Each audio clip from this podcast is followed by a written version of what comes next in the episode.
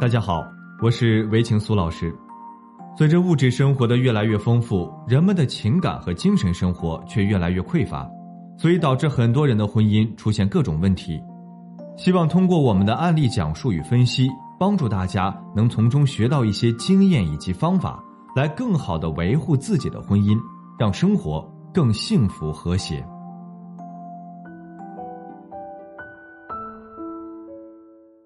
那些当第三者的女人都想着你们之间没有爱了，那就应该离婚，或者我们这么相爱应该结婚；而那些出轨不肯离婚的男人都认为我不爱我的妻子，感情都给了你，人也给了你，为什么你就非要那一纸结婚证呢？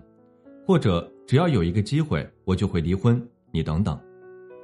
这些桥段我们在电视剧、电影里看了无数遍，可是为什么还是会有很多女人会甘愿当第三者？妄想男人会离婚娶她们呢？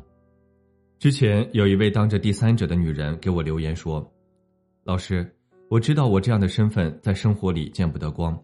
今天我好不容易鼓起勇气，就是希望你能告诉我，我该怎么做才能离开这个男人。”我刚跟他认识的时候，他对我说他离婚快两年了，这两年来没有看到过其他心动的女人，只有我让他有那种相见恨晚的感觉。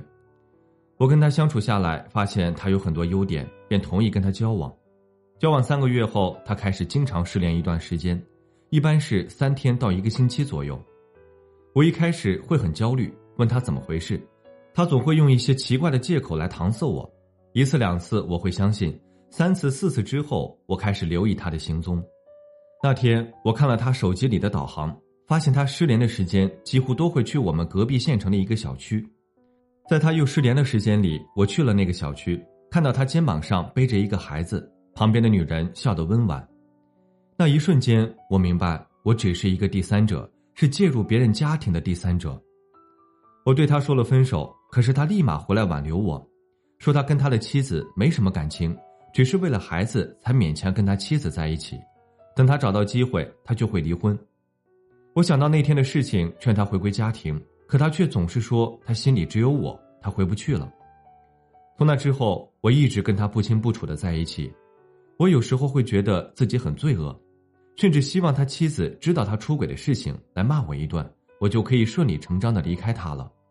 我现在该怎么做才能离开这个男人呢？